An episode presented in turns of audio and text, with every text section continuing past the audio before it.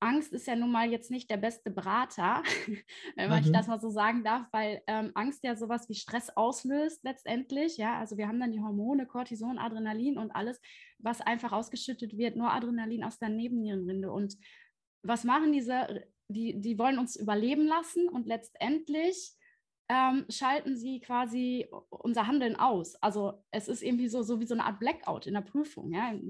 Es wird alles mhm. ausgeschüttet, wir haben einfach einen Blackout und können gar nichts mehr. Und ja. ähm, ich beobachte das jetzt gerade so ein bisschen, dass durch diese ähm, kollektive Angst, so nenne ich es mal, ich spüre sie extrem, halt diese Handlungsunfähigkeit jetzt gerade da ist und irgendwie so, ich weiß gar nicht, was ich tun soll und jetzt mache ich irgendwie, jetzt gehe ich halt irgendwie mit. So, wie würden Sie das beurteilen? Was beobachten Sie? Ja, das ist ja ganz offensichtlich. Ähm, diese Panik, die viele ergriffen hat und jetzt schon über eine sehr, sehr lange Zeit, die führt dazu, dass das rationale Denken zum Teil ausgeschaltet wird. Dass man auch nicht mehr in der Lage ist, Wahrscheinlichkeiten äh, irgendwie abzuschätzen. Also ich sage mal so, ich würde mal behaupten, die allermeisten von uns setzen sich ohne nachzudenken ins Auto und fahren irgendwo hin. Hi und herzlich willkommen zum Podcast Die chronische Krankheit kann mich mal der Podcast für alle, die mehr aus ihrem Leben machen möchten und raus aus dem Drama kommen möchten, hin zu mehr Lebensfreude. Denn was gibt es Schöneres, als dieses Leben mit all dem, was da ist, zu genießen? Mein Name ist Tatjana Buchholz und ich für meinen Teil bin super begeistert, dieses Leben zu studieren, meine Erfahrungen weiterzutragen und weiterzugeben auch all das, was ich selbst durchgemacht habe auf meiner Lebensreise, ähm, hin zu mir selbst vor allem, um emotionale Blockaden zu lösen und sich frei zu machen von Erwartungen, sodass man einfach viel mehr Freiheit und Selbstbestimmtheit spüren kann und Herausforderungen gelassener angehen kann und sie deutlich besser meistern kann. Und wenn du jetzt sagst, oh cool, das klingt mega interessant und ich stecke vielleicht auch in einer Phase, wo ich mich neu orientieren möchte, wo ich vielleicht auch aus einer Krankheit, so wie es bei mir auch angefangen hat, rauskommen möchte und, und oder vielleicht auch andere Krankheiten verhindern möchte, dann bist du hier genau richtig und nimm einfach das für dich mit, was du jetzt gerade brauchst.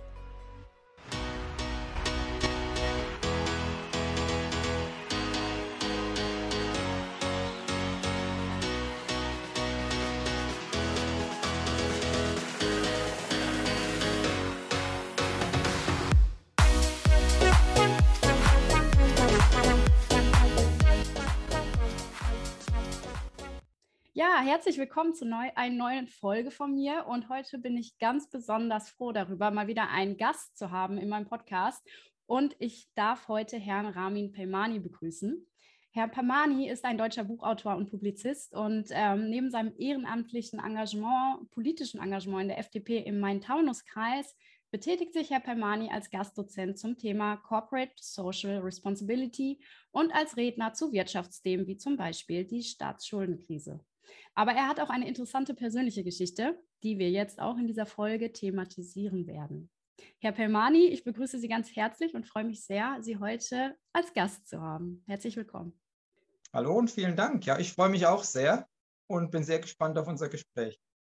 Herr Pelmani, ich habe diesen Podcast damals gestartet, das müsste jetzt anderthalb Jahre her sein, um ähm, einfach mal über meine Autoimmunerkrankung zu berichten, weil ich einfach gemerkt habe, dass ich mit einer Opferhaltung da nicht weiterkomme und mich das schon gar nicht erfüllt im Leben, ähm, immer wieder mich auf diese Krankheiten zu reduzieren und irgendwie gar nicht mehr in diese Lebensfreude zu, äh, zu kommen. Was ich allerdings bemerkt hatte, ist, ähm, als das so diagnostiziert wurde, nach und nach ähm, war halt alles, ja, was ich so äh, wie so ein roter Faden irgendwie durchzog, war, ja, das ist jetzt die Erkrankung, damit müssen sie leben. Und entweder kannten sie sich manchmal noch nicht aus mit den Erkrankungen, die Ärzte, und ähm, das, was so nach Schema F war, war meistens Medikamente oder es gibt halt keine Therapie. So. Und das hat mich irgendwie nicht so ganz äh, befriedigt, weil ich so dachte, hm, das kann doch jetzt irgendwie nicht sein. Jetzt bin ich hier mit einer Diagnose, bin da vorgestellt und ähm, war erstmal down. Ja, also ich hatte also wirklich Ängste, Unsicherheiten, totales Unverständnis halt auch. Mhm. Und ähm, ja, habe mich irgendwie so ein bisschen runterziehen lassen. Und ähm, jetzt so im Hinblick äh, äh, rückwirkend zu sagen, okay, vielleicht darf ich mir auch selber mal mehr vertrauen. Da durfte ich auch erst mal hinkommen. Und jetzt hatten wir im Vorgespräch ja auch schon mal darüber gesprochen, dass auch Ihre Mutter, das, das verbindet ja. uns so ein bisschen mit den chronischen Krankheiten, auch eine Krankheit diagnostiziert wurde. Vielleicht möchten Sie uns da mal mit reinnehmen. Wie, wie war das für Sie, als es ihr so einfach äh, präsentiert wurde? Hier ist die Erkrankung und ähm, ja, wie hat sich wie sie da vielleicht gefühlt einfach? Also für uns Kinder und wir waren damals noch recht jung, war das natürlich was, was wir jetzt nicht so ganz erfassen konnten. Also da ging es auch um eine äh, entzündliche Darmkrankheit, nennt sich Morbus Crohn, die ähm, im Grunde, ja, mit der man leben kann, die aber natürlich Einschränkungen mit sich bringt. Ähm, und meine Mutter ist natürlich auch eine Frau, die jetzt äh, mit so etwas in einer Art umgeht, dass man es als Außenstehender zunächst mal auch gar nicht wirklich im Alltag äh, thematisiert oder wahrnimmt. Ähm, insofern waren wir da als, als Kinder früher natürlich nicht so äh, mit befasst oder hatten haben auch gar nicht so drüber nachgedacht. Äh, später natürlich, wenn man dann älter wird und das natürlich auch anders begleitet, kriegt man das schon mit. Aber es ist natürlich auch ein Stück weit eine Haltung, die wir als Kinder dann auch übernommen haben. Die Erziehung wirkt ja dann irgendwo auch nach. Ähm, sich selber auch immer mit Dingen, die im Leben so passieren, zu arrangieren. Ja, ich sag mal, pragmatisch mit äh, auch, auch negativen Erlebnissen, auch mit Krankheiten, auch mit ähm, Erschwernissen umzugehen. Da gibt es natürlich alles Mögliche und man kann das äh, mit schweren Erkrankungen oft nicht vergleichen. Aber ähm, es ist natürlich schon so, dass man, so wie Sie das auch eben beschrieben haben, am Ende irgendwo für sich einen Weg finden muss, um sich da nicht völlig äh, mit zu befassen und runterziehen zu lassen. Mhm. Und äh, würden Sie auch sagen, dass da das Vertrauen total eine wichtige Rolle spielt? Also das Vertrauen auch in seinen eigenen Körper, ähm, äh, nicht nur das, was einem von außen gesagt wird, so und so wird es verlaufen, sondern vielleicht auch mal in sich hineinzuspüren. Weil ich merke ganz, ganz häufig, dass immer, wenn die Angst mitspielt, ähm, hören wir nicht mehr wirklich auf unseren Körper, sondern sind so verfangen in, in Denkmustern, in Angstmustern. Und ähm, gehen dann so aufs Intellekt, aber irgendwie diese Körper, die Intelligenz, die, die lassen wir nicht mehr so zu Wort kommen. Das heißt, ähm, diese Angst vor einer Krankheit, vielleicht mögen Sie da auch noch mal Ihre eigene Geschichte mit reinbringen, die, mhm. glaube ich, auch noch nicht so lange her ist, ähm, dass Sie sich damit beschäftigen durften. Ja, das ist also gerade die, die, die Frage, wie man selber mit äh, seinen Ängsten umgeht, ist ja ganz zentral.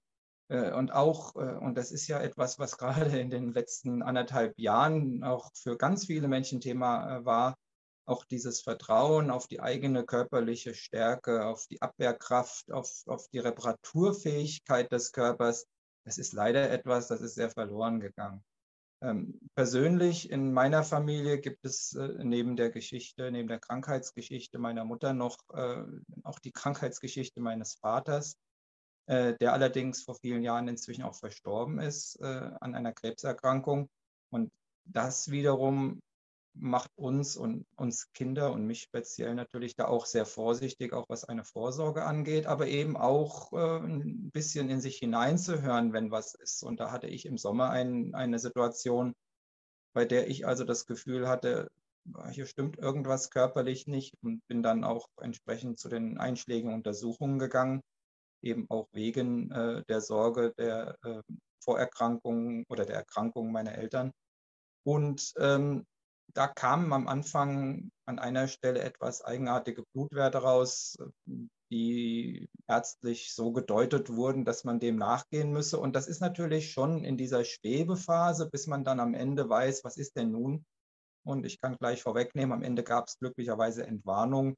Aber in dieser Übergangsphase ist es natürlich so, dass einem sehr viel durch den Kopf geht und dass einen diese Ängste sehr packen, ähm, weil man dann natürlich auch noch mehr in sich hineinhört. Und das ist mir tatsächlich auch an der Stelle gar nicht so gut gelungen. Ich äh, habe mich da schon äh, sehr, ähm, ja, auch ein Stück weit dem Fatalismus hingegeben und eigentlich schon überlegt, wie geht es denn jetzt eigentlich weiter, aber auch wiederum im Sinne, dass man sich eben sagt, am Ende des Tages muss man mit solchen Situationen dann auch umgehen. Wie gesagt, am Ende war glücklicherweise alles äh, nicht notwendig, was ich mir da schon so zurechtgelegt habe. Aber dieses Gefühl, was jetzt übrig bleibt, dass man einfach ein bisschen stärker auch auf seine eigene ähm, Stärke vertrauen äh, darf, das ist schon was, was einen dann irgendwie, was einem als positive Erfahrung übrig bleibt. Mhm. Ja, und würden Sie auch sagen, ähm, wir hatten es auch im Vorgespräch kurz angesprochen, ähm, dieser Placebo- bzw. Äh, Nocebo-Effekt letztendlich ja auch, dass, dass wir, je mehr wir uns Gedanken darüber machen, dass wir krank sein könnten oder äh, es was ganz, ganz Gravierendes sein könnte, dass ja der Körper tatsächlich auch aus, schlägt. Also das heißt ja auch im negativen Sinne, wenn wir ähm, denken, okay, es muss auf jeden Fall jetzt was ganz Gravierendes vorlegen und ich plane mir mein Leben jetzt auch schon damit, irgendwie, weil wir schon weiter sind, was noch gar nicht eingetroffen ist, dass dann auch tatsächlich der Körper und auch dann vielleicht die Blutwerte auch äh, signalisieren, ja, stimmt, äh, wenn du das denkst, ähm, dann zeige ich dir das auch. Ja, natürlich. Und das war in meinem Fall auch so. Also es kamen dann alle möglichen Symptome, körperliche Symptome dazu die dann auch eben zu dem Krankheitsbild passten. Äh, und das ist tatsächlich so. Und äh, das ist ja das, ist ja das Faszinierende auch äh, unseres Organismus, ähm, wo ja so viel zusammenwirkt und, und derart komplexe neurologische Vorgänge auch stattfinden, die eben dann Auswirkungen haben bis hinein in die Blutwerte nicht umsonst gibt es ja auch eine Fülle psychosomatischer Erkrankungen, die also äh, keine eingebildeten Krankheiten sind und, und, und, und keine, keine herbei äh, Dinge sind, aber die aufgrund dieser vielen physikalischen, biologischen äh, Abläufe innerhalb unseres Körpers dann sich herausbilden. Und genauso funktioniert das natürlich umgekehrt. Ähm, und da gibt es auch ganz viele Beispiele. Und meine Mutter würde ich jetzt als eines nehmen äh, wenn man sich selber, und meine Mutter äh, lebt mit dieser Erkrankung nun schon 50 Jahre und hat danach noch andere Erkrankungen äh, überstanden, die eigentlich von den Ärzten als gravierend bezeichnet wurden. Wenn man sich dann eben umgekehrt auch sagt, nein, ich bin stärker, dann kann das auch funktionieren. Und das ist immer wieder eine spannende Erfahrung. Mhm. Ja, das habe ich auch beobachtet, nachdem ich mich dann auf die Reise begeben habe und sagte, okay, jetzt schaue ich mal, was gibt es denn noch so, ähm, außer mich dann auf die Diagnose zu stürzen und äh, keinen Ausweg zu sehen. Ähm, durch wirklich eine komplette Umstrukturierung des Lebensstils irgendwie letztendlich ähm, ganz, ganz viel Mindset-Arbeit, also wirklich zu schauen, okay, was, was rede ich mir den ganzen Tag eigentlich ein, ähm, habe ich deutlich Verbesserungen gesehen und halte zum Teil die Erkrankungen auf, beziehungsweise sie verbessern sich. Und ähm, das fand ich ganz, ganz spannend zu beobachten dann im, im, Selbstexperiment. Und es gibt so, so viele andere Beispiele, wo tatsächlich eine Selbstheilung auch stattfand. Und ähm, das finde ich so ganz spannend. Und jetzt so in der heutigen Pandemiesituation, wenn man mal das darauf überträgt, es, handelt sich ja auch jetzt irgendwie um eine Krankheit, ähm, es, es, schürt Ängste, äh, weil es einfach so eine Ungewissheit auch irgendwie da ist. Was macht es denn jetzt? Ähm, wie, wie schlimm kann das werden? Ähm, wie kommen wir da eigentlich raus? Und Angst ist ja nun mal jetzt nicht der beste Berater, wenn ich das mal so sagen mhm. darf, weil ähm, Angst ja sowas wie Stress auslöst letztendlich. Ja, also wir haben dann die Hormone, Cortison, Adrenalin und alles, was einfach ausgeschüttet wird, nur Adrenalin aus der Nebennierenrinde. Und was machen diese? Die, die wollen uns überleben lassen und letztendlich ähm, schalten sie quasi unser Handeln aus. Also es ist irgendwie so, so wie so eine Art Blackout in der Prüfung. Ja? Es wird alles ausgeschüttet, wir haben einfach einen Blackout und können gar nichts mehr. Und ähm, ich beobachte ja. das jetzt gerade so ein bisschen, dass durch diese ähm, kollektive Angst, so nenne ich es mal, ich spüre sie extrem, halt diese Handlungsunfähigkeit jetzt gerade da ist und irgendwie so, ich weiß gar nicht, was ich tun soll und jetzt mache ich irgendwie, jetzt gehe ich halt irgendwie mit. So, wie würden Sie das beurteilen? Was beobachten Sie? Ja, das ist ja ganz offensichtlich. Ähm, diese Panik, die viele ergriffen hat und jetzt schon über eine sehr, sehr lange Zeit, die führt dazu, dass das rationale Denken zum Teil ausgeschaltet wird. Dass man auch nicht mehr in der Lage ist, Wahrscheinlichkeiten äh, irgendwie abzuschätzen. Also ich sage mal so, ich würde mal behaupten, die allermeisten von uns setzen sich ohne nachzudenken ins Auto und fahren irgendwo hin. Natürlich ist Autofahren gefährlich. Und wenn man es mal äh, in äh, Zahlen ausdrückt, in Wahrscheinlichkeiten ausdrückt, ist die Gefahr, einen Autounfall zu haben, wahrscheinlich größer als die, ernsthaft an Covid-19 zu erkranken, um das mal gegenüberzustellen. Das sind zwei völlig unterschiedliche Dinge. Hier geht es rein um die Wahrscheinlichkeitsabschätzung. Niemand käme auf die Idee, vor dem Autofahren grundsätzlich zu warnen. Und wie ich es eben schon sagte, die allermeisten von uns denken noch nicht mal drüber nach, ob es überhaupt gefährlich ist, sich ins Auto zu setzen. Das ist ein, ein rationaler Umgang mit der Abschätzung einer möglichen Gefahr. Ich überlege mir, wie oft habe ich eine bestimmte Situation erlebt, wie oft ist sie gut gegangen, wie oft ist sie nicht gut gegangen. Ähm, ich würde sagen, die allermeisten hatten im, im, ganzen Leben vielleicht ein oder zwei leichte Autounfälle mit Blechschäden, aber nichts Gravierendes. Und deswegen sagt uns der Verstand, setz dich da rein, fahr los, passiert nichts. Bei Covid-19, bei Corona ist es völlig anders. Durch die ständige Beschallung mit negativen Nachrichten, durch die Überbetonung der Gefahr, und man muss unter an, bei allem Schrecklichen, was Corona für viele Leute gebracht hat, auch mal einfach nur ganz nüchtern feststellen, 98 Prozent aller Menschen weltweit, die infiziert und symptomatisch waren oder sind, haben diese Krankheit überlebt. Es sind immer noch zwei Prozent, die sie nach den offiziellen Zahlen und es gibt auch äh, Virologen und Mediziner, die sagen, die Zahlen sind eigentlich noch geringer. Also zwei Prozent nach den offiziellen Zahlen haben sie nicht überlebt. In dem Moment, wo sie erkrankt sind, nicht infiziert, erkrankt. Das ist ein großer Unterschied. Wir unterscheiden ja inzwischen auch nicht mehr zwischen Infizierten und Erkrankten, was ja eigentlich äh, das Bild nochmal verzerrt. Aber durch diese ständige Berieselung mit negativen Statistiken und Überbetonung der Gefahr hat der Verstand bei ganz vielen Menschen an der Stelle ausgesetzt. Ja. Würden Sie auch sagen, dass das ähm, manchmal gar nicht ähm, verständlich sein kann für so ein Laien, wenn man so irgendwelche Zahlen da hingeworfen bekommt und dann sieht man das irgendwie, das klingt irgendwie hoch, ja, ich weiß gar nicht, wo es jetzt gerade liegt, sagen wir über 400 im Schnitt, glaube ich, in Deutschland. Ähm, und dann hat man da diese Zahl und weiß vielleicht letztendlich gar nicht genau, was soll ich denn damit anfangen?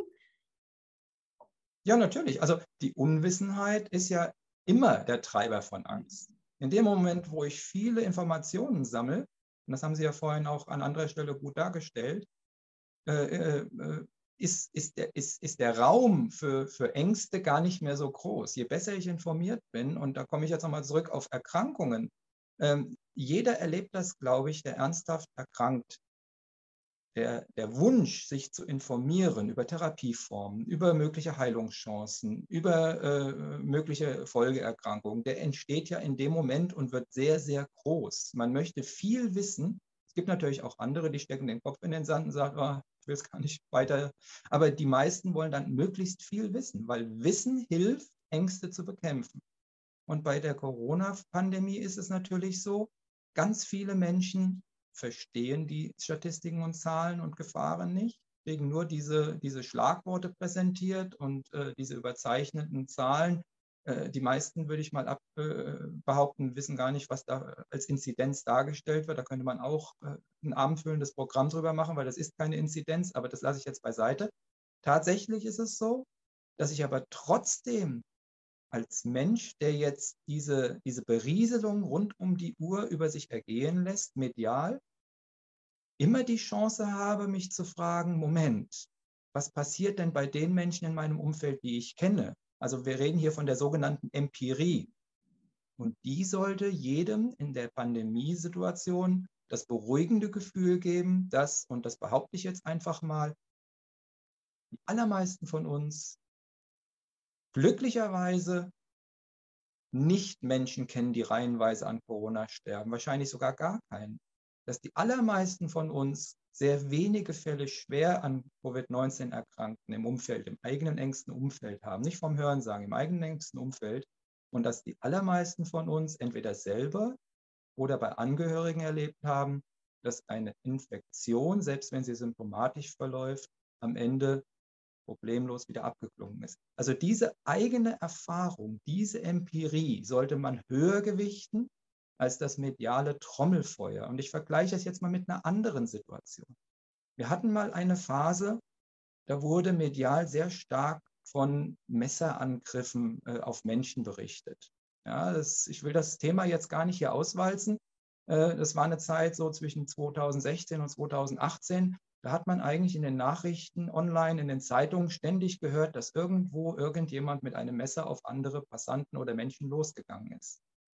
Trotzdem war damals jeder rational genug oder die allermeisten, die ich kannte jedenfalls, zu sagen, naja, also meine eigene Erfahrung, meine Empirie sagt mir, also ich kenne weder jemanden, der von einem Messertäter angegriffen worden ist, noch habe ich selber erlebt. Also konnte man damit ein bisschen umgehen, weil man sagt, naja, also die Gefahr hier für mich persönlich ist eigentlich nicht groß, beziehungsweise es ist ein Phänomen, das beschränkt sich auf bestimmte Situationen.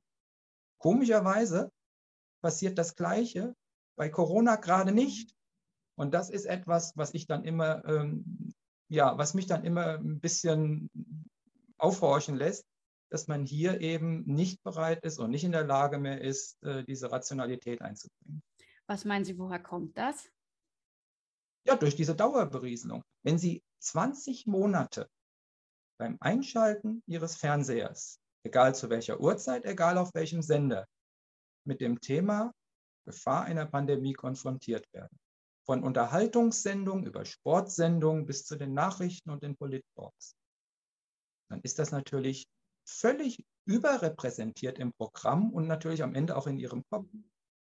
Und äh, es gibt ja so diesen flotten Spruch, ich will mir den nicht zu eigen machen, die Pandemie ist dann zu Ende, wenn die Menschen nicht mehr Fernsehen gucken. Aber es hat was Wahres, weil diese dauernde Wiederholung einer Gefahr, und ich komme nochmal zurück zum Autofahren. Jetzt stellen Sie sich vor, Sie würden in der gleichen Tonalität und gleichen Breite jedes Mal, wenn Sie den Fernseher anmachen oder die Zeitung aufschlagen, nur noch Headlines lesen über die Gefahr des Autofahrens.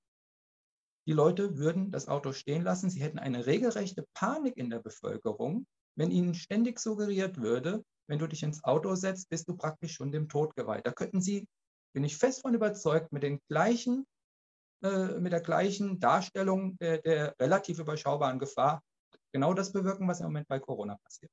Ja, super. Dann wissen wir den Ausweg auch aus der Klimakrise. steigen die Leute aufs Fahrrad um vielleicht. Aber ja, ich kann das auch bestätigen. Also ich hatte selber tatsächlich auch einen etwas schwereren Autounfall bisher in meinem Leben.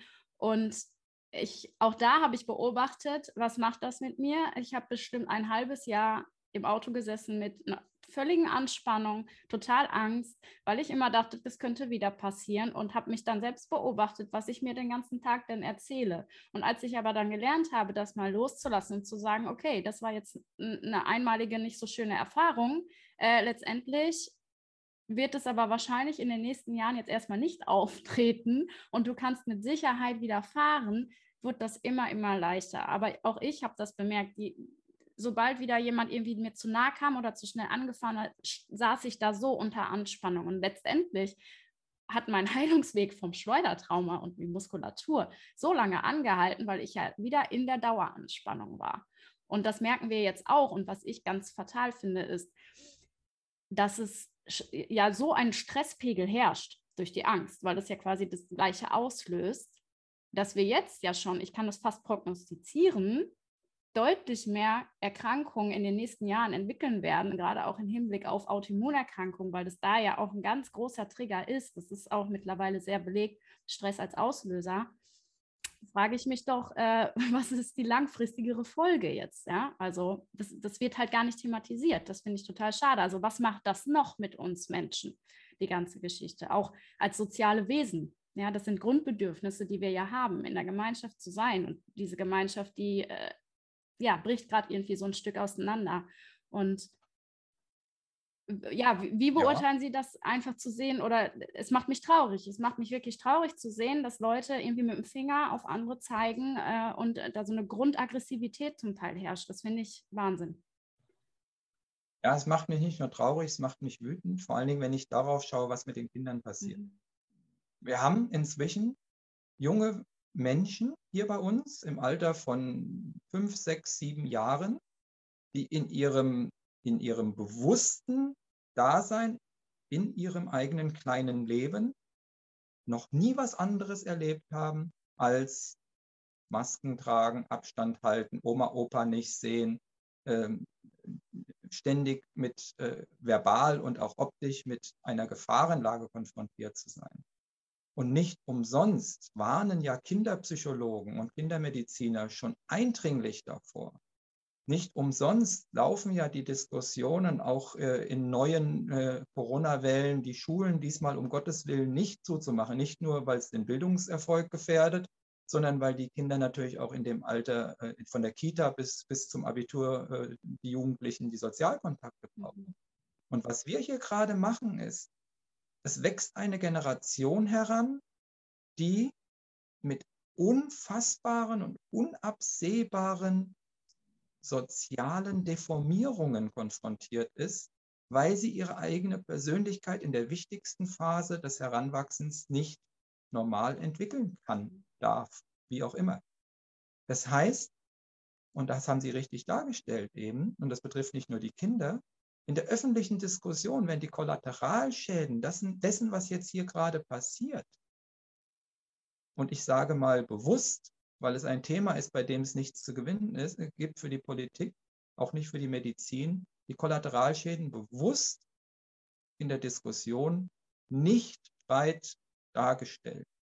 Das macht mir große Sorge und äh, es wird so sein, da muss man kein Prophet sein, dass wir, wenn wir in einigen Jahren mal zurückschauen und das Ganze dann hoffentlich hinter uns gelassen haben, dass wir dann plötzlich mit Problemen konfrontiert sind, derer wir kaum Herr werden, weil wir eine, eine, eine riesengroße Gruppe von Menschen haben, die durch, Sie haben es beschrieben, Folgeerkrankung, Autoimmunerkrankung, äh, durch Depressionen, durch äh, die, die Tatsache, selbstmordgefährdet zu sein, durch ähm, äh, soziale äh, Bewusst, also durch Bewusstseins- oder, oder Sozialverhaltensveränderungen plötzlich die Gesellschaft und das Gesundheitssystem in einer Weise belasten, die das, was wir im Moment erleben, möglicherweise sogar übersteigen wird.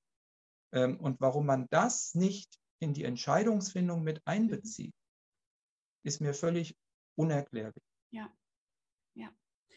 Und letztendlich ist es doch auch irgendwie so paradox zu sagen, also so was ich wahrnehme. Ähm, wir wollen jetzt äh, den Großteil der Menschen, ähm, ja, ich sag mal, gesundheitlich schützen, indem wir Impfstoffe zum Beispiel anbieten. Ähm, also das, das wird ja meistens suggeriert. Wir wollen ja den Tod verhindern. Ich, ich sage es mal ganz plakativ, wir wollen den Tod verhindern. Äh, wir möchten, dass alle Menschen gesund sind. Also ähm, ist das jetzt das, was wir herausgefunden haben. Hier ist die Impfung, das wird es bringen. Aber ist es dann nicht paradox zu sagen, äh, alles andere, was danach kommt, ist mir eigentlich egal, weil letztendlich ist es ja gar nicht die Gesunderhaltung des Einzelnen, denn das, was sich danach sich zieht, ist ja auch keine Gesundheit. Also schon alleine psychisch gesehen, es ist ja keine Gesundheit.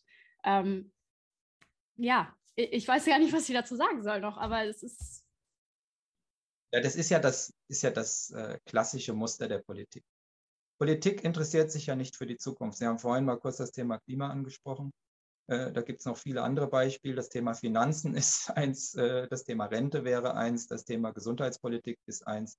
Politik interessiert sich immer nur für jetzt. Jetzt, jetzt gibt es Wählerstimmen. Jetzt gibt es die Abstrafung, wenn man nicht handelt.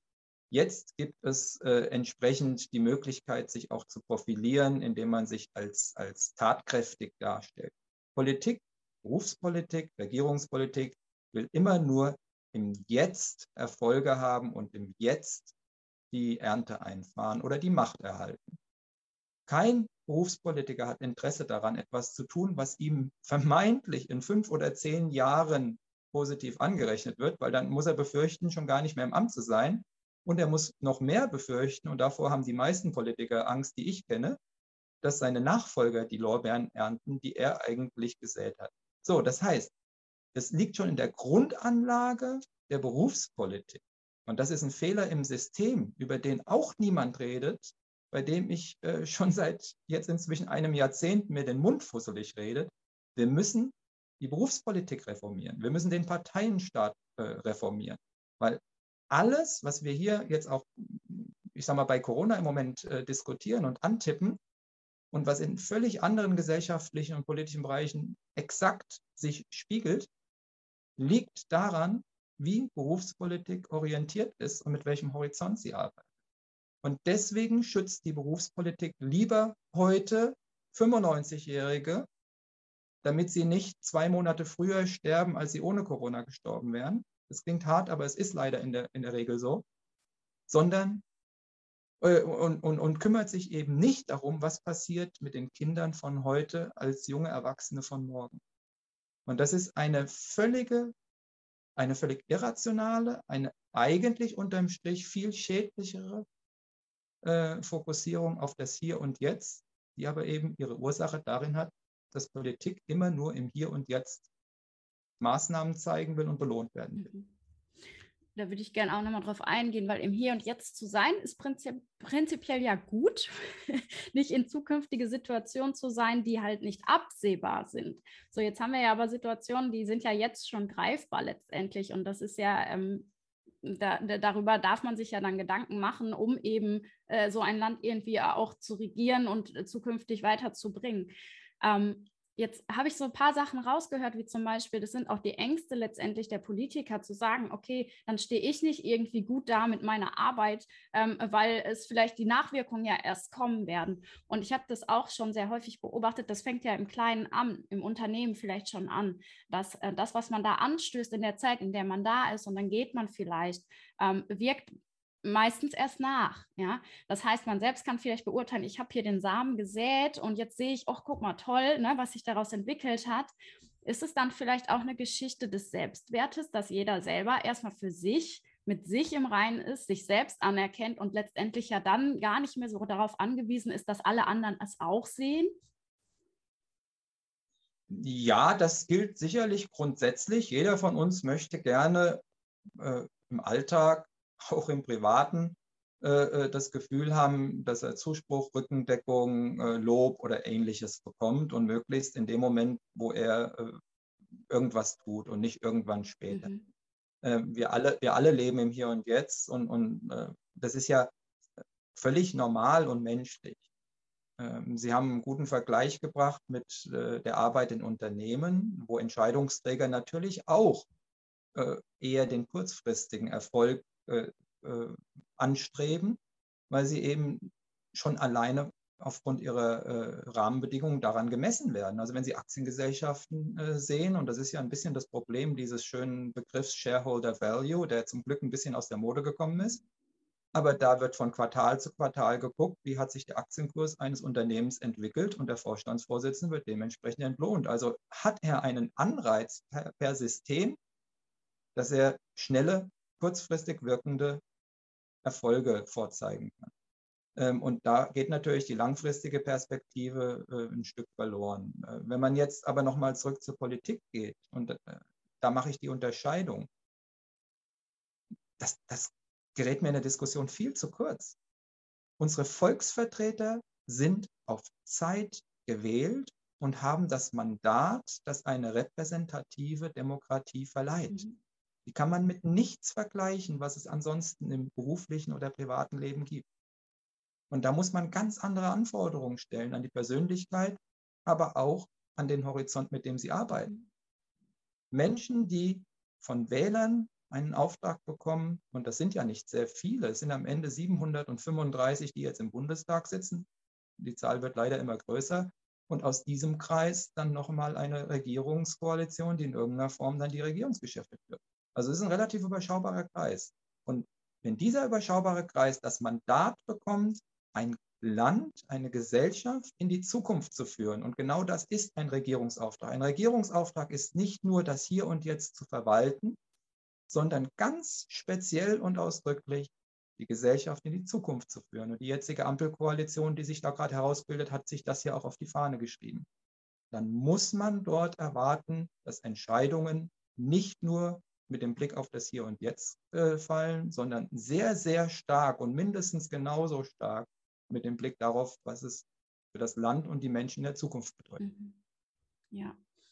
Und ähm, Sie haben ja auch die Demokratie angesprochen. Ähm, das ist ja auch immer so Fall für sich. Äh, ähm, was ist jetzt demokratisch eigentlich, was auch nicht? Wer nimmt wie Demokratie eigentlich wahr? Wie würden Sie sagen, wie ist das definiert und wie sieht es auch jetzt gerade tatsächlich auch aus? Also ich habe ja, und da, ich publiziere ja hier und da auch, der eine oder andere, der uns zuhört oder mich vielleicht schon kennt, weiß das. Ähm, und eines meiner Hauptthemen ist die Erosion der Demokratie. Ich sehe mit großer Sorge, dass sich die Gewaltenteilung aufweicht. Wir haben in unserem Staat, und das ist eine ganz wunderbare Erfindung der Väter des Grundgesetzes, eine Trennung zwischen der Legislative, der Judikative und der Exekutive. Also zwischen denen, die die Gesetze machen, das ist die Legislative, denen, die Recht sprechen, das ist die Judikative, und denen, die die Staatsgeschäfte als Regierung führen, das ist die Exekutive. Diese Trennung der Gewalten, so nennt man diese drei, wird immer weiter aufgeweicht. Sie wird dadurch aufgeweicht, dass wir eine Bundesregierung haben, die bei ganz vielen Themen in den letzten zehn Jahren Fakten geschaffen hat, ohne dass sie das Parlament, den Bundestag eingebunden hat, wie es die Verfassung eigentlich vorsieht. Da wurden in der Finanzkrise in Hinterzimmern Dinge ausgekungelt über Nacht. Am nächsten Morgen stellte sich dann irgendjemand vor die Presse und hat sie verkündet. Und fünf Wochen später durften die Abgeordneten des Parlaments pro forma noch abnicken, damit die Entscheidung zumindest die Basis eines Parlamentsbeschlusses hat. Da ist die Reihenfolge der Entscheidung völlig umgekehrt worden. Das Gleiche haben wir erlebt bei anderen Themen bis hin heute zur Corona-Politik, wo Gremien gebildet werden, die es von der Verfassung her gar nicht geben kann, dass sich nämlich plötzlich die Kanzlerin mit den Ministerpräsidenten der Länder trifft und dort Entscheidungen fällt, die anschließend bindend sind für alle. Ähm, dass wir eine Regelung haben, dass äh, ein Infektionsschutzgesetz inzwischen mehrfach so umgebaut worden ist, dass die Regierung, ohne das Parlament neu, zu, neu einzubinden, Maßnahmen zur Corona-Eindämmung verhängen kann. Da kann man immer sagen, die Not gebietet das an bestimmten Stellen. Es führt aber dazu, dass das Parlament immer weniger zu sagen hatte bei den großen Themen, die gesellschaftlich eben zu behandeln waren. Und das Gleiche haben wir dann auch in der Rechtsprechung. Wir haben eine immer stärkere Verquickung derer, die an höchster Stelle in Deutschland Recht sprechen, mit denen die Regierung äh, Regierung, die Regierung bildet. Ähm, ich darf daran erinnern, dass der Präsident des Bundesverfassungsgerichts bis zu seiner Ernennung, bis kurz vor, zu sein, bis, bis kurz, äh, vor seiner Ernennung, ein Abgeordneter der CDU-Bundestagsfraktion war und noch kurz davor für Angela Merkel in einem Wahlkampf gewirkt hat. Also da sind Verquickungen persönlicher, politischer, ideeller Art, die ein Geschmäckle haben. Und das könnte ich jetzt unendlich weit ausführen. Ähm, dazu kommt, dass wir eine immer weniger vom Wähler beeinflussbare Politik haben. Wir haben zwar die Wahlen, wir haben aber insgesamt eine Politik, die sich vom Wähler immer mehr emanzipiert und insofern auch nicht mehr den Wähler in der Form repräsentiert, wie es in der Demokratie notwendig war. Also wie gesagt, das sind jetzt nochmal Stichpunkte. Ich will jetzt keinen kein, äh, äh, Monolog äh, halten zu diesem Thema, aber das ist eines meiner Lieblingsthemen, und da gibt es sehr, sehr, sehr viel zu reparieren in unserer Demokratie. Mhm. Und das macht es ja dann jetzt gerade wahrscheinlich auch nicht unbedingt besser mit der Situation, die wir jetzt haben, ähm, weil ich kriege das häufig mit, ich sehe das genauso, ich so ähm, darüber nachdenke, was wurde jetzt in den letzten anderthalb Jahren so häufig umgeworfen, kann man ja schon fast sagen, ähm, von äh, wir werden, weiß ich nicht, das ist unser, unser Checkout sozusagen, wir haben die Impfung, dann haben wir es überstanden über schwere Erkrankungen, über schwerste Erkrankungen, über Todesfälle und dann kommen ja auch neue Varianten, ähm, die Impfung nur für diese Gruppe, ach nee, jetzt doch nur für diese diese, also letztendlich ist es ja auch irgendwie kein Wunder, dass wir total konfus sind und überhaupt nicht mehr wissen, so als, als, als ja, Gesellschaft auch, ähm, wo geht es denn eigentlich hin, was stimmt hier eigentlich noch und was soll ich tun? das, also, ne, würden Sie das schon so sagen, dass es ja auch quasi in, in, in der eigentlichen Demokratie oder ne, wie, wie die Gewaltenteilung eigentlich sein sollte, schon da irgendwie ein Ungleichgewicht herrscht, dass sich das natürlich auch auswirkt auf alles andere, auch in andere Lebensbereiche hinein. Ähm, da darf, glaube ich, jeder für sich auch erstmal schauen, wie finde ich denn meine Balance wieder zurück, mein Gleichgewicht, damit ich wieder klar auch denken kann und für mich selbst auch entscheiden kann und vielleicht auch mal ein großes Ganzes sehen kann. Ich glaube, das ist da ganz ja. wichtig. Ja, die Verunsicherung hat natürlich enorm um sich gegriffen. Man kann ja selbst äh, im Alltag nichts mehr planen. Sie wissen ja gar nicht, ob Sie nächste Woche sich mit äh, Freunden irgendwo verabreden können sie wissen nicht, welche Regeln gelten, wenn Sie das nächste Mal ins Kino wollen, ob die Kinovorstellung überhaupt noch, ob das Theater überhaupt noch offen hat.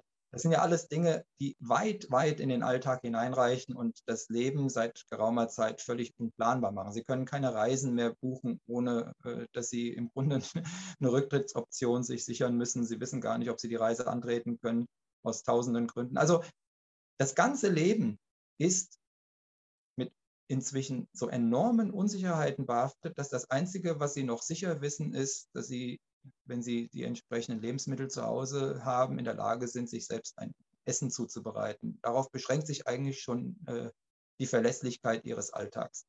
Und natürlich hat das was damit zu tun, dass die Politik in ihrem ganzen Maßnahmendschungel sich verheddert hat. Wir sind hier seit 20 Monaten in Deutschland speziell in eine Richtung gelaufen, die sich als Sackgasse erwiesen hat. Und nun wirken zwei Dinge. Das eine ist die große Verunsicherung, auch bei den Entscheidungsträgern, und die Sorge davor, davor, das Gesicht zu verlieren, weil sie Fehler einräumen muss.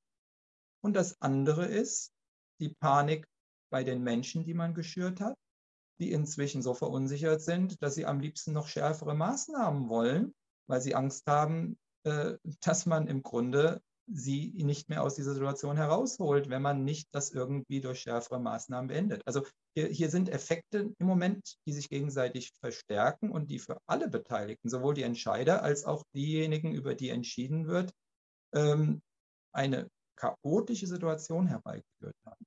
Und wenn man jetzt in andere Länder guckt, da ist es besser gelaufen, da ist es besser gelöst worden.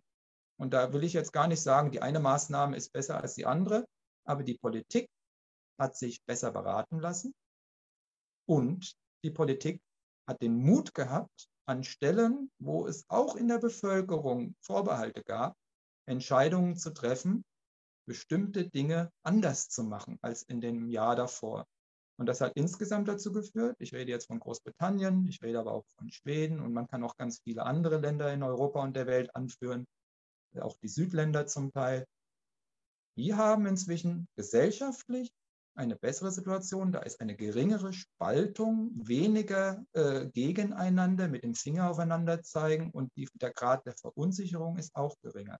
Also es gibt durchaus Möglichkeiten, besser mit dem Thema umzugehen ich, da kommen mir jetzt gerade so Bilder der Familie überhaupt, der Familie per se in, in den Kopf, äh, wenn Vater und Mutter sich eigentlich immer uneinig sind und das Kind steht so dazwischen und denkt so, ja, was ist denn jetzt richtig, auf wen soll ich denn jetzt hören? Und ist völlig rausgerissen, hat seine Rahmenbedingungen ja irgendwie gar nicht, in denen, äh, ne, in denen es sich irgendwie frei entfalten kann, äh, weil es ja eigentlich irgendwo so ein, so ein Vorbild braucht, ja, und einfach eine Richtung irgendwo auch braucht. Und letztendlich wenn man das jetzt mal ausweitet, könnte es ja tatsächlich auch einfach genau das sein. Ja, also dass irgendwie dieser, diese Richtung nicht gegeben ist, weil wir ständig hin und her rennen und irgendwie gar nicht wissen, wo geht es denn jetzt weiter hier vielleicht auch. Ja, also auch eine, ja, eine, eine gewisse ähm, Machtlosigkeit vielleicht auch, die sich dann breit macht. Also was kann ich selbst jetzt ja, tun? Ne? Auch diese Hilflosigkeit und was jetzt psychologisch besonders schwerwiegend ist, dass wir, nachdem wir noch vor ja, vielleicht sechs oder acht Wochen so als Bevölkerung kollektiv das Gefühl hatten, ah, jetzt sind wir bald durch. Jetzt gerade in diesen Tagen eigentlich so die Erkenntnis reift, nein, nein, das Ganze geht von vorne los und vielleicht noch viel schlimmer. Das ist natürlich ein wahnsinnig schwerwiegender äh, äh psychologischer Effekt, der jetzt zum Tragen kommt, äh, dessen Auswirkungen für das Jahr 2022 noch überhaupt nicht absehbar sind.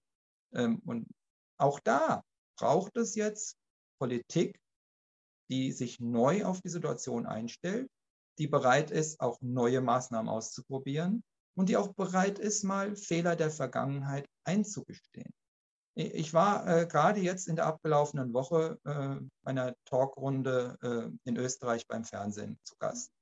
Ähm, da saß ein Virologe, ein sehr renommierter Mann, Herr Professor Dr. Klaus Stör, der ein Institut leitet, in München sitzt und äh, eigentlich ein Gremium äh, mit anderen Experten gebildet haben, die sich äh, mal über alternative Wege aus der Krise Gedanken machen. Und er hat da nicht in der Talkrunde, aber im Gespräch mit mir äh, anschließend eine sehr interessante äh, äh, Idee eingebracht, die ich sehr unterstützen würde. Entscheidungsträger, die als Experten die Regierung in dieser Frage, in dieser Pandemie beraten, sollten nach sechs Monaten komplett mhm. ausgetauscht werden. Das fand ich sehr, sehr klug.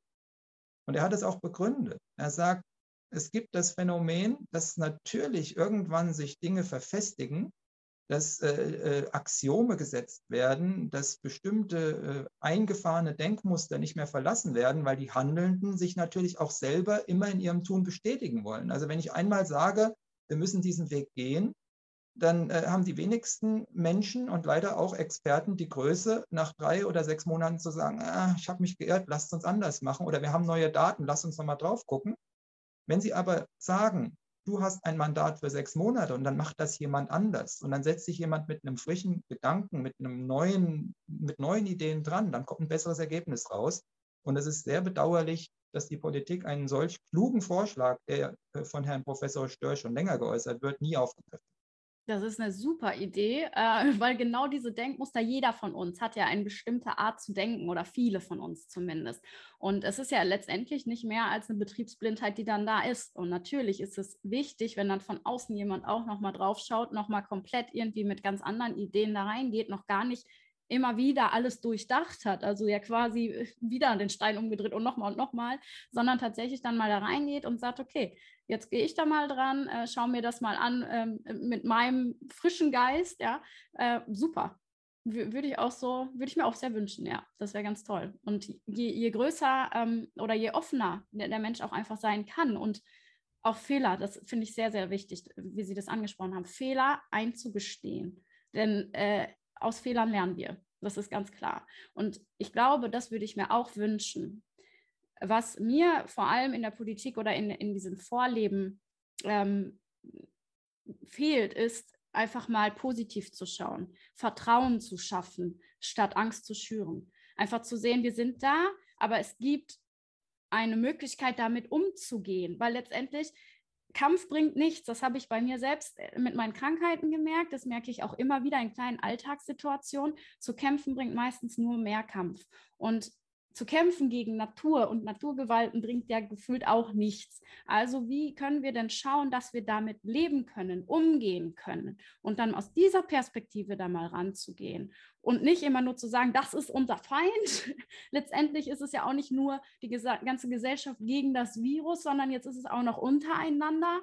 Äh, ja, totaler Kampf irgendwie auch. Ähm, da geht doch irgendwas also wirklich schief jetzt gerade. Genau, und deswegen habe ich ja vorhin auf die Auslandsbeispiele verwiesen. Da hat nicht nur die Politik klügere Entscheidungen getroffen und war in der Lage, auch Fehler zu revidieren, sondern insgesamt hat die Gesellschaft die Situation in Schweden jedenfalls von Anfang an, in Großbritannien dann im Laufe der Zeit anders angenommen. Dort ist genau das passiert, was Sie gerade gesagt haben. An irgendeinem Punkt haben sich die Menschen gesagt, nee, stopp. Wir werden mit dieser Situation, mit der Existenz dieses Virus leben müssen. Es wird nicht mehr weggehen.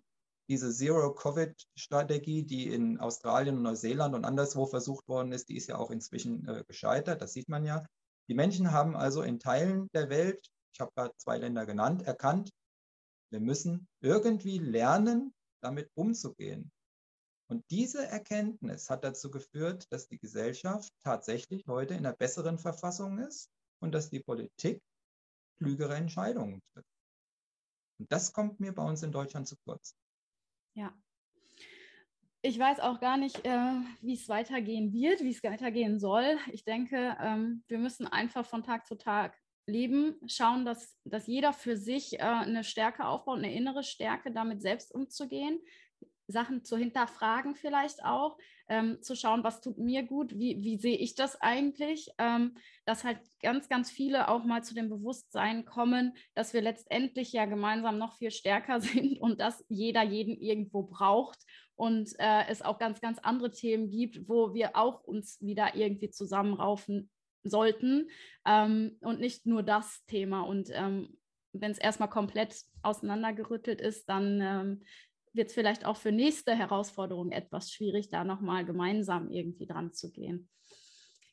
Genau, also wir müssen uns davor hüten, uns mit der Fokussierung auf dieses eine Gesundheitsthema zu blockieren. Und äh, ich sage das nicht, weil ich da parteipolitisch involviert bin, sondern der Wechsel in Deutschland, in der Bundesregierung, ist eine echte Chance jetzt. Äh, nicht, weil ich sage, die werden alles besser machen oder weil die FDP jetzt beteiligt ist. Ich will das völlig äh, neutral sagen. Dass überhaupt jetzt ein personeller Wechsel in dieser verfahrenen Situation stattfindet, ist eine riesengroße Chance, weil die, die jetzt neu rangehen, tragen die Altlasten der Entscheidungen der letzten 20 Jahre jedenfalls nicht persönlich in, in ihre Funktion mit. Und, und ich hoffe und wünsche äh, mir, dass das also dazu führt, dass man äh, ganz viele Dinge auch in der Corona-Politik mal anfängt neu zu betrachten. Ja. Da, da, da, hoffen wir drauf. wir wünschen es uns, wir hoffen darauf und ähm, ja, vielleicht möchten Sie noch mal abschließend zusammenfassen. Was sind so die drei wichtigsten Kernpunkte? Was möchten Sie unbedingt noch mal den Zuhörern mitgeben, so zusammenfassen, äh, die, die uh, to go home oder ja, to, to, go to home, wie nennt man das? Take home, take home message, so heißt es. Genau, genau, ja. Ja, also das Wichtigste ist, glaube ich, auf seine eigene Stärke zu vertrauen. Und das gilt nicht nur in Gesundheitsfragen. Auf seinen eigenen Bauch zu hören vor allem. Das ist für mich das zentrale Thema. Achten Sie mehr darauf, was Sie selber wahrnehmen, was Sie selber auch wissen, welche Erfahrungen Sie im Leben gesammelt haben. Hören Sie auf Ihren Bauch und lassen Sie sich nicht durch eine Panik, durch Hiobsbotschaften, durch Katastrophenszenarien, egal in welchem Bereich der Politik oder des Lebens man Ihnen das versucht zu übermitteln, aus der Ruhe bringen. Das ist für mich die allerwichtigste Botschaft. Das Zweite, und das wünsche ich mir sehr, informieren Sie sich bitte im Internet, auch im Fernsehen oder in allen möglichen Ihnen zugänglichen Kanälen. Die Welt ist nicht die Welt, die Ihnen medial jeden Abend von 20 bis 20.15 Uhr nach Hause ins Wohnzimmer gebracht wird.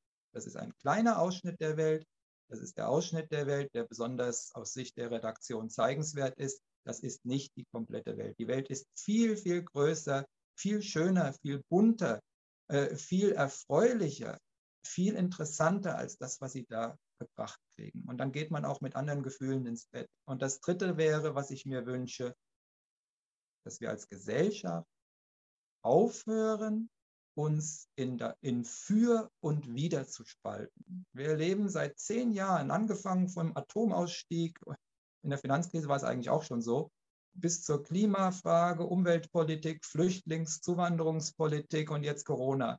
Wir erleben es, dass wir ständig nur Menschen einteilen in dafür und dagegen. Das ist Unfug.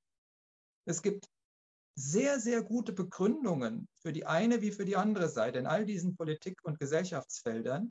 Und es gibt Schattierungen Nuancierungen und es gibt kluge Köpfe, die auf der einen und auf der anderen Seite stehen. Und das Wichtigste ist, im Dialog miteinander zu bleiben. Denn am Ende des Tages hat doch niemand was davon, wenn sich Lager auftun und sich feindliche Truppen gegenüberstehen. Und Lösungen erreichen wir sowieso nur im Dialog. Und das ist meine herzliche Bitte, in den Dialog einzutreten, nicht mit dem Finger zu zeigen und die eigene Position vielleicht hin und wieder auch mal zu, äh, hinterfragen. Ja, so schön. Das könnte ich nur unterschreiben. und als kleines Social Media äh, äh, Argument, also auch alles, was auf Social Media gezeigt wird, sind auch nur Ausschnitte, weil Sie das so schön auch sagten, ähm, ist ja jetzt in der neumodischen Welt äh, ja gang und gäbe. Also auch da mal zu hinterfragen, das ist auch nicht alles, was man da so sieht. Jetzt haben Sie, glaube ich, ein aktuell neues Buch noch rausgebracht. Möchten Sie da noch kurz um so einen kurzen äh, Schwankel ja, ganz erzählen? Gerne. Also äh, das Buch ist äh, Anfang des Jahres erschienen und trägt den Titel äh, 2020, der schleichende Tod der Freiheit. Ähm, was ich mache ist, oder was ich in diesem Buch präsentiere, dass ich äh, ganz große Themen, die uns aktuell immer noch betreffen, mal in kurzen Essays, die immer sehr äh, handlich äh, über einige Seiten zu lesen sind, darlege meine Sicht darauf äh, äh, artikuliere. Äh, und dieses Buch fasst auch ein Stück das zusammen, was wir heute besprochen haben, dass wir nämlich in einer Gesellschaft leben und in einer Demokratie leben, die von ganz vielen Seiten auch Bedrohung äh, erfährt. Und zwar nicht nur von denen, äh, die einem sofort in den Kopf kommen, weil sie von extremen Ecken herkommen, sondern auch und leider von Menschen, die vermeintlich Gutes vorhaben, es aber in einer Art und Weise vorantreiben, dass es der Gesellschaft nicht weiterhilft. Also der schleichende Tod der Freiheit, und deswegen ist der Titel auch so gewählt, ist etwas, was mich schon sehr lange umtreibt und wo ich hoffe, dass ich auch mit meinem Buch ein Stück beitragen kann, dass der ein oder andere die Dinge, die so passieren, mit etwas wacheren Augen wahrnimmt. Wunderbar. Wo, wo kann man das bekommen? Vielleicht noch. Das kriegen Sie, kriegen Sie überall, in jedem Buchhandel, äh, in allen Online-Shops. Ähm, das ist, äh, ich will keine Werbung für Einzelne machen, aber überall gelistet. Ähm, die ISBN-Nummer und die Verlinkung und die Hinweise zum Buch finden sich auch auf meinem Blog liberale-warte.de. Aber wenn Sie also nach meinem Namen googeln und äh, das Buch eingeben, finden Sie auch sofort natürlich die äh, Links zu den Online-Shops. Super, das kann ich gerne auch in den Beschreibungstext nochmal packen. Und wenn jetzt jemand sagt, ach, der Ramin Pelmani, der, das ist wirklich sehr interessant, da möchte ich nochmal mehr hören auch zu. Ähm, wie kann man sie sonst noch finden oder was kann man sonst über sie noch finden, außer ihre Bücher? Ja, also ganz aktuell, wer mag, kann äh, die Talkrunde vom letzten Donnerstag äh, auf Servus TV in der Mediathek des Senders finden. Ähm, ich habe vorhin mal kurz darauf Bezug genommen. Ich fand das eine sehr ausgewogene, eine sehr interessante und eine sehr gepflegte Gesprächsatmosphäre. Ähm, das lief letzten Donnerstag live im äh, österreichischen Fernsehen. Da waren wir in Salzburg und haben das aufgenommen. Ansonsten gibt es von mir jede Woche nicht nur meine Kolumne, wie auch heute am Montag wieder, die aktuell erschienen ist, sondern immer auch zur Kolumne ein Videogespräch, ähnlich wie das, was wir jetzt gerade führen, bei dem ich äh, zu den wichtigsten äh, Punkten der aktuellen Kolumne nochmal drei, vier Sätze sage. Und dieses Video erscheint immer auf dem Kanal von Eigentümlich bei TV, zum Teil eben aber auch in YouTube. Also googeln Sie einfach mal nach meinem Namen, da finden Sie eigentlich relativ viel äh, im Bereich von Videos, Podcasts und Publikationen. Sehr schön. Ansonsten gerne auch in den Beschreibungstext gucken. Ich packe da einige Links rein. Ich bedanke mich ganz herzlich. Es war ein sehr informatives Gespräch. Wir haben, glaube ich, einige Punkte auch angerissen. Ähm, Ihre Zusammenfassung wunderbar. Gerne mehrfach anhören. und dann wünsche ich Ihnen alles Liebe, viel Gesundheit und herzlichen Dank. Gleichfalls. Vielen Dank. Es hat großen Spaß gemacht. Alles Gute. Danke Ihnen auch. Ich hoffe, dir hat die Folge gefallen. Ähm, lass mir gerne eine Rezension da oder schreib mir einen Kommentar auf Instagram. Da freue ich mich immer sehr darüber. Komm mit mir in Austausch. Und vielleicht hast du das ein oder andere äh, für dich mitgenommen, vielleicht mal einen anderen Blick auf einige Dinge geworfen. Und Jetzt bin ich noch sehr, sehr begeistert, dir heute in dieser Folge mitzuteilen, dass ich mit meinem lieben Teammember Nadja gerade ein Webinar plane. Es wird ganz kostenfrei sein und noch im Dezember online gehen. In diesem Webinar werde ich dir einiges ähm, dazu erzählen, was Atmung eigentlich bedeutet und beziehungsweise wieso Atmung so relevant ist in unserem Leben, auch im Hinblick auf unser Wohlbefinden ähm, wie wir auch über Atemtechniken unseren Geist zur Ruhe bringen, aber vor allem auch mit Ängsten besser umgehen können. Und welcher Nerv da ganz besonders relevant ist zum Beispiel. Wenn du da Interesse dran hast, wenn du jetzt sagst, oh, das, das klingt aber sehr, sehr spannend, da würde ich ganz gern dran teilnehmen, schreib mir gerne eine E-Mail oder komm auf Instagram mit mir in Kontakt. Lass dich auf die Warteliste setzen und dann wirst du erfahren, wie du an das Produkt kommst. Und auch im neuen Jahr wird noch einiges geschehen. Da freue ich mich sehr, sehr drauf. Es ist einiges in der Pipeline. Und abschließen möchte ich diese Folge noch mit einer Definition von Gesundheit laut der WHO. Die WHO definiert Gesundheit als Zustand völligen körperlichen, seelischen und sozialen Wohlbefindens, das sogenannte Wellbeing. Und weil ich in dieser Folge nochmal darauf eingegangen bin, was letztendlich gerade in der aktuellen Situation ja gefördert werden möchte, und zwar die Gesundheit des Einzelnen und somit der Gesellschaft, finde ich, ist in dieser Definition nochmal ganz deutlich, dass wir genau das nicht erreichen. Das ist mir nochmal ganz wichtig zu sagen. Und ich wünsche mir, dass du mit Offenheit dir und deinem Leben begegnest, ähm, dir selbst vertraust, auf deinen Körper auch vertraust und wünsche mir so, so sehr, dass jeder Einzelne aus der Angst herauskommt, sodass wir uns auf einer ganz anderen Ebene wieder begegnen können und gemeinschaftlich das Leben genießen. Alles Liebe für dich, deine Tatjana.